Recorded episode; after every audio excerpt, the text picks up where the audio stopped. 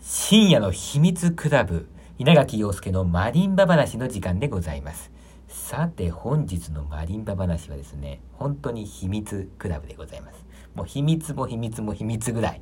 えー、もう今4回ぐらい言いましたけども、本来ちょっとですね、舞台では言ったらちょっとまずいかなっていうことを、こっそりと言ってしまおうじゃないかという、そういう回でございます。ありがとうございます。皆様から拍手をいただきましても後戻りはできません。先へ進めていきたいと思うのでございますけども、今日はね、あの、先週まで落語の話をしてまして、今日も落語で盛り上がろうかなと思ったんでございますけども、マリンバ話なのに全然マリンバの話をしてないでしょだから今日はちょっとこの辺でマリンバのことを挟んでおかないとね、さすがにまずいかなと思いまして、たっぷりとマリンバの話をしたいんでございますけども、えー、っとですね、今日のトークはですね、今まで、えー、っと、まあ、演奏会をしてきた中で、お客さんからいただいた質問で一番多い質問について答えようと。それもですね、マリンバ奏者としては答えません。えー、音楽史をちょっと勉強した稲垣陽介の視点からして答えます。えー、どういう質問かというと、マリンバと木琴の違いって何かなというこれですね。この質問について答えたいんでございますけども、まず、では稲垣陽介の見解を述べますと、木琴とマリンバはですね、ちょっとちっちゃい声で言いますけども、それほど違うものではございません。はい。まあ、あのー、ですね。まあ、こう言ってしまうと、マリンバ奏者としては問題があるんですけども、それほど違うものじゃないんです。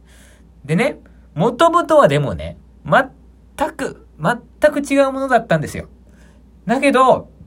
ある時同じようなものになっちゃった。これはもう事件ですよ。事件があったわけなんですけども、とりあえずそんな話は置いときまして、あのですね、うーん、例えばね、あの、マッサーって方がいらっしゃるんですね。え、これはマリンバ奏者なんですけども、20世紀で最も、えー、なんていうか有名だった人なんですね。えー、その方が、もう、こういう風に言ってるんですよ、雑誌で。マリンバとね、シドフォン、シドフォンって言うんですけど、木琴のこと。シドフォンの違い、みんな間違ってるよと。今日この二つの楽器の間には全く何の区別もないよと。言い切っちゃってるんですよ。これどうなんでしょうか？だって、マッサーって言ったらね、もう初期段階のマリンバを作った人ですよ。さらに言ったら作曲もしてるんです。その作品がもう今でもコンクールの課題曲になっちゃってるような、もうマリンバで一番偉い人が、マリンバと木琴の区別はないみたいなことを言っちゃってるわけでして。私が頑張ってマリンバと木琴は違うんだよって頑張って言っても、もう最初に作った人はこういう風に言ってるわけですからね。もうこれ説明のしようがないわけなんでございますけども。えー、でもね、まああのー、細かいところで、まずは、違いから話していきますね。で、後から一番その、なんていうか、一緒になっちゃった重大事件について話します。まずは違いを述べとかないと、マリンバ奏者として問題がありますから、えー、言いますけども、うーんとね、マリンバと木琴、えー、シロフォンの違いはですね、まずは音域が違うんです。えー、まあ、シロフォンの方が1オクターブ高い音域が出ますね。音が出ますね。えー、さらにね、マリンバ。えーとはですね、使ってるキーがですね、うーん、違うと言いたいんですけども、これがまた同じなんだよね。えー、ローズウッドっていう同じ木を使ってるんだけども、えー、だけども、マリンバの方は、えー、そのね、木のね、外側の柔らかい部分を使ってるんです。だから音色としても柔らかくなるし、さらに今、共鳴パイプっていうのがありますから、えー、残響が長いわけなんですけども、うーん、木琴の方はですね、同じ木の種類なんですけど、木の内側の硬い部分を使ってるもんでございまして、だから、うん、音もより鋭く、短く、遠くまで届く音なんでございます。えー、そして、最後に、えー、チューニングが違います。うん、もうこれね、チューニングの話し始めるともう終わらなくなりますから、今日はやめときますけども、えー、白本の方が、えー、簡単に言いますと、明るいチューニングになっています。えっ、ー、と、なんなので、まあ、用、用途としてね、楽器の用途、用途が違うんですね。うーん、シロフォンっていうのはよくオーケストラとかブラスバンドで使われます。あれはなぜかっていうと、例えば金管楽器とかがバーッとメロディーを吹いて、一緒にそこでメロディーを奏でても、シロフォンの硬い音ならば、埋もれることがないわけでして、えー、そちらの方に使われるんですけど、マリンバで、オーケストラとかの中に入っちゃうと、あるいはブラスの中とかだと、えー、メロディーをやってもね、やっぱ埋もれちゃうんですよね。だから、マリンバは、えー、どっちかって言ったら、ソロのむ、ソロ向きの楽器であり、かつ、まあ、そうですね、室内楽でもちょっと少人数の室内楽とか、うーん、なんだろうな、えー、マリンバ同士のアンサンブルとか、そういう風に、うん、なんていうのかな、うーん、そういうもので使われる楽器ということになるんですよね。そういうのが、まあ、より合うというのかな。うん、そうなんですけどもね。えー、まあ、こういうふうに細かい違いはありますよ。ですけど、ですけどね、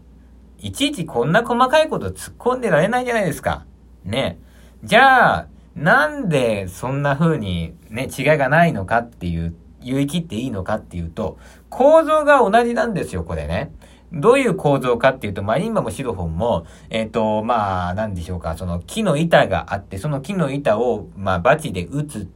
わけですよね。それで音が鳴るんですけど、その下には共鳴パイプっていうパイプがついてまして、そこに、音を、まあなんていうか増幅させて音がより響くという、こういう仕組みに関してはもう、マリンバもシロホも同じわけでございましてね。うん、ですから私はどういうふうに説明してるかというと、違いは、大きさですと。まあ、目に見えて見える違いはそこしかないわけですよ。細かい違いはあるよ。あるけど。大きさが、まあ、あの、構造は同じなんだけども、マリンバの方が全てのパーツが大きくなってるのが、マリンバなんですよっていう風に一応、まあ、説明はしてるんですけども、まあ、これはちょっとね、まあ、あの、いい説明方法かというと、まあ、よくはないのかなって最近思ってるんですね。まあ、まあ、逃げとまではいかないんでございますけど、ちょっと苦しい説明なんでございまして。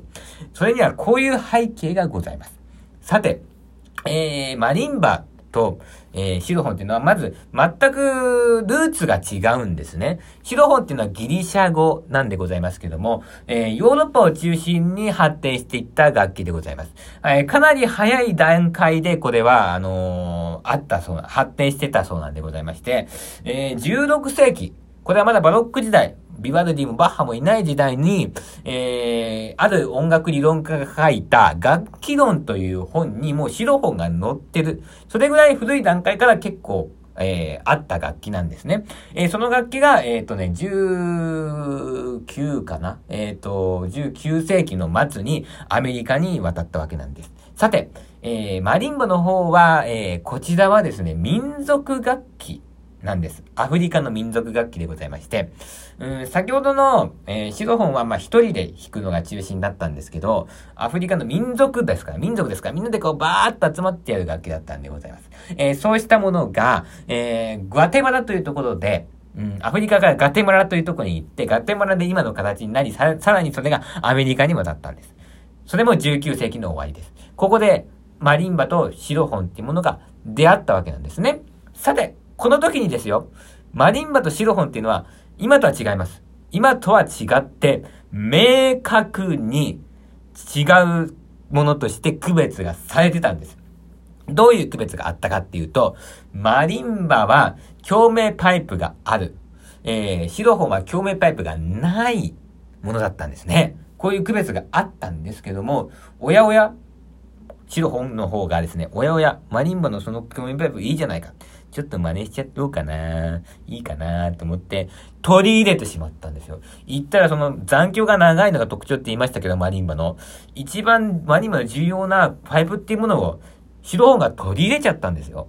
そしたら、えー、もう、これはですよ。えー、混合型ですね。要するに、マリンバとシロフォンが混合したものが、標準的なシロフォンとして、まあ、認められてしまったわけなんでございますね。これが19世紀の終わりに。もうこれは大変ですよ、マリンバ奏者にとって。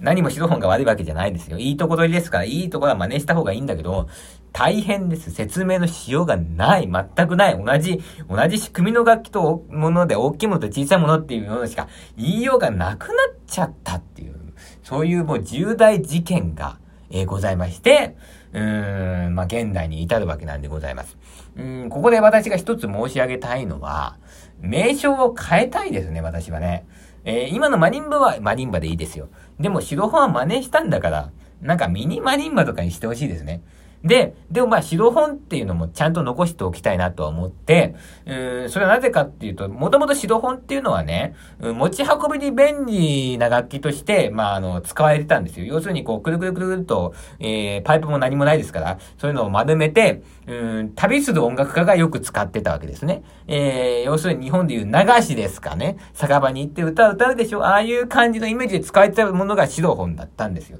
で、実際今もそういう楽器ありますよね。卓上木琴って日本語で言いますけども。だから今、日本語の卓上木琴を、あれを白本と呼びましょうよ。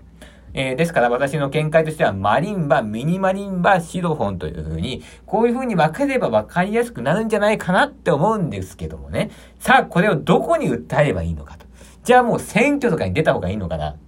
例えば、えー、衆議院候補の稲垣陽介と申します。さて、私が、えー、当選しました暁には、えー、シロフォンの名称をミニバーリンバという風に変えたいと思います。皆さんどうぞよろしくお願いいたしますそんなこと言ったところで、どうですか？一票しか入りませんよ。え一票もそれも自分の一票ですよ。ねえ、だって自分がマリンバ奏者としてマリンバを説明しやすくなる、えー、そういう得しかないわけでして、皆さんの得には何もならないわけでございましてね。えー、まあこんなことじゃダメなんでわけ、ま、ダメなわけなんでございますけどもね。えー、最後は まあなんかわけわかんない話で終わってしまいましたね。時間がなくなってしまいましたけども、えー、私が、えー、今日申し上げたかったのは、もともとマリンバは共鳴パイプがあって、で、ロ本はなかったという、そういう違いがあったよっていうことを皆さんに知っていただいて、えー、そして、私が選挙に出ても一票も入らないということが分かったところで今日は終わりたいと思います。それでは、さようなら。